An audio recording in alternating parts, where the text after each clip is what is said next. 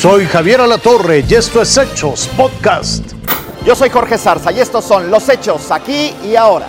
En el municipio de Francisco y Madero, en Hidalgo, se reportó una explosión de pirotecnia. Pobladores participaban ahí en una fiesta religiosa y de pronto se escucha el estallido. 15 personas resultaron lesionadas, 6 de ellas de gravedad, por lo que fueron trasladados vía aérea a hospitales de la capital. Aparentemente una chispa alcanzó el lugar donde se encontraba la pirotecnia y fue ahí cuando detonó.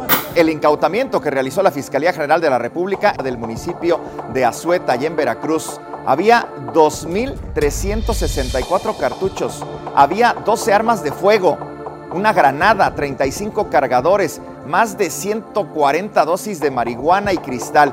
Y también se aseguró ahí equipo de comunicación, además de cinco vehículos, pero no hubo detenidos. En la capital del país se realizó un cateo al interior de una vivienda señalada como narcotiendita ubicada en la colonia San Juan de Aragón. En el lugar se incautaron 80 dosis de cocaína, se detuvo a una pareja, un hombre de 29, una mujer de 24 que ahora enfrentan cargos por delitos contra la salud.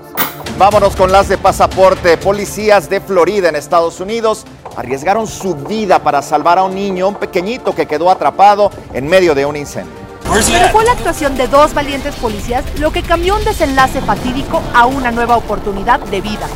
Los agentes Kevin Ray y Alexander Maldonado corrieron hasta el pórtico donde se encontraban los padres de Owen. En pocos segundos comenzaron a romper ventanas y puertas en busca de una entrada para rescatar al pequeño, hasta que consiguieron ponerlo a salvo. Y a pesar de que 75% de su casa quedó carbonizada, están más agradecidos que nunca. Marisa Espinosa, Fuerza Informativa Azteca. Más de 32 toneladas de leche infantil fueron enviadas mediante aviones militares a Estados Unidos desde Alemania. Esto fue logrado a través de la operación Fly Fórmula, que pretende abastecer con un millón y medio de botellas de fórmula a la Unión Americana lo antes posible. Miles de manifestantes interrumpieron un rally en Estambul por la condena del líder político de la oposición turca. Fue sentenciado a poco menos de cinco años de prisión por insultar al Estado y al presidente Tayyip Erdogan. Durante la protesta entonaron canciones y luego ondearon banderas nacionalistas y de la oposición.